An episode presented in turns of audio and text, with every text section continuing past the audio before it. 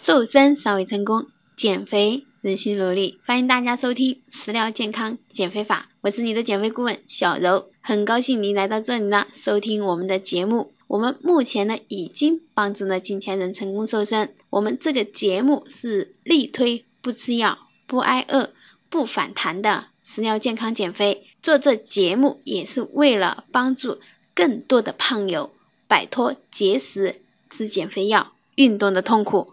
首先，我们来了解一下我们肥胖的真正原因。肥胖是经过一段很长的时间呢而形成的。很多中年呢，或者是年轻人都面临着肥胖、肚子大、屁股大、大腿粗等等的一些困扰。很多人呢就怪罪于是因为坐着不动，所以肚子会发胖。其实呢，脂肪堆积的原因呢，不只是因为这点。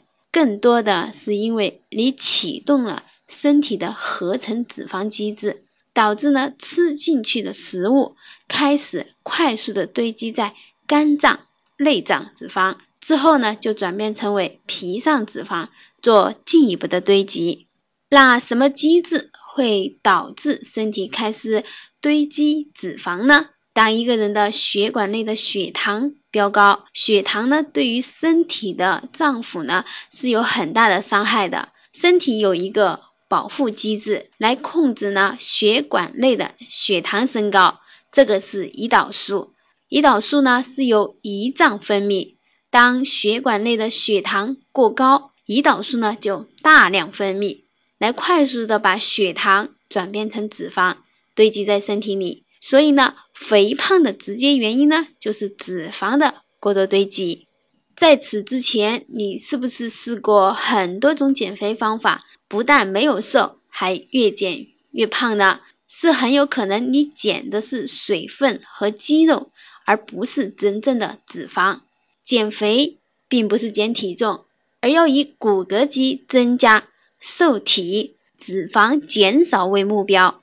减肥。不要急于求成，因为你是一天天的胖起来的，所以呢，你也需要一天天瘦回去，这样身体呢才能更加友好的接受，要不然身体就会抗议的。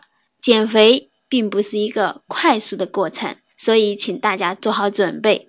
当然呢，也不需要过长时间，因为我们可以通过科学的方法来加快速度。如果你下定好决心。并且准备好减肥，那么就持持续关注我的节目，我可以教你如何科学的瘦身。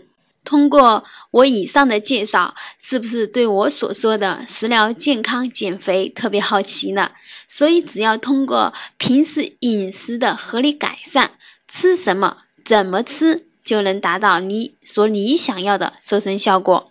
以上呢就是我们这期食疗健康减肥法的主要内容，感谢您的收听。下期呢，我会根据脂肪形成的原因给大家对症讲解，告诉大家如何不吃药、不节食，通过吃来健康的瘦下来。如果你有什么其他的问题呢，可以加我的微信，我的微信号是瘦身的首拼 S S 再加小柔的全拼，也就是 S S。小柔。